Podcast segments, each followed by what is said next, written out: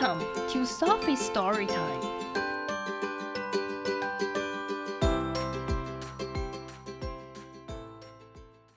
Today's story is Maisy's Goes to the Library by Lucy Cousins.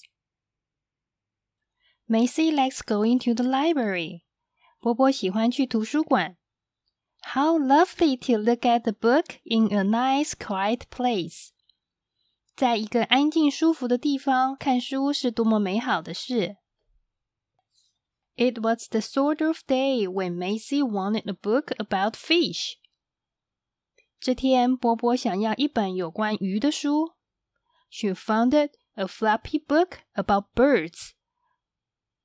她找到一本有关鸟的翻页书，but no fish. 但是和鱼无关。She found a shiny green book about turtles. 她找到一本亮晶晶绿色有关乌龟的书，and a great big stripy book about tigers. 和一本非常大、有条纹的有关于老虎的书，but no fish.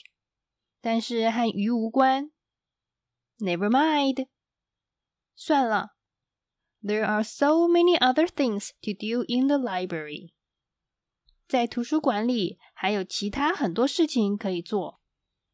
Use the computer，用电脑。Listen to music，听音乐。Make a copy of your favorite picture，把你最喜欢的图案影印一下。Look at the fish in the aquarium，看水族箱里的鱼。Aquarium 水族箱。That's it, 就是这样了。So Maisy looked by the aquarium。波波就来看水族箱。And that's exactly where she found the book about fish。她也在那里找到有关鱼的书。And it was sparkly。这本书还亮晶晶的。Maisy settled down to reading a quiet corner. 波波在一个安静的角落下坐下来看书。But then Cyril and Tallulah came along. 但是乐乐和小鸡也来了。And started laughing at Tallulah's funny face. 然后开始笑小鸡滑稽的脸。And then Eddie came in. 然后艾迪也进来了。and shout it! "Story time!" 大声说，说故事时间到了。Because ostrich was going to tell a story in the story corner.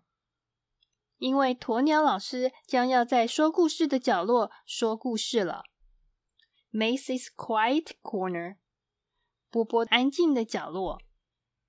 There was an old woman. 有一个老婆婆。who swallowed the fly. 吞下了一只苍蝇。Charlie started laughing. 丁丁开始大笑。She swallowed the dog to catch the cat. 她为了抓猫吞了一只狗。Then everyone started laughing. 然后大家又开始大笑。Woof woof, meow, ha ha ha and they were still laughing when they checked out their books and went outside to play. 当他们借了书到外面玩的时候，还一直在笑。In the park, Cyril and Charlie pretended to be the old woman and her dog. dog。乐乐和丁丁假装是那个老婆婆和她的狗。Woof woof。Tallulah meowed like a cat. 小鸡像猫一样的喵喵叫，and Eddie n e e d like a horse。大象艾迪也像马一样的咩咩叫，喵咩。And Macy，波波呢？Macy read her sparkly book about fish in a nice quiet place。波波在一个安静舒服的地方读他那本亮晶晶有关鱼的书。The end。If you like the story, follow us and subscribe to our channel. Tell your friends too. Thank you and see you next time.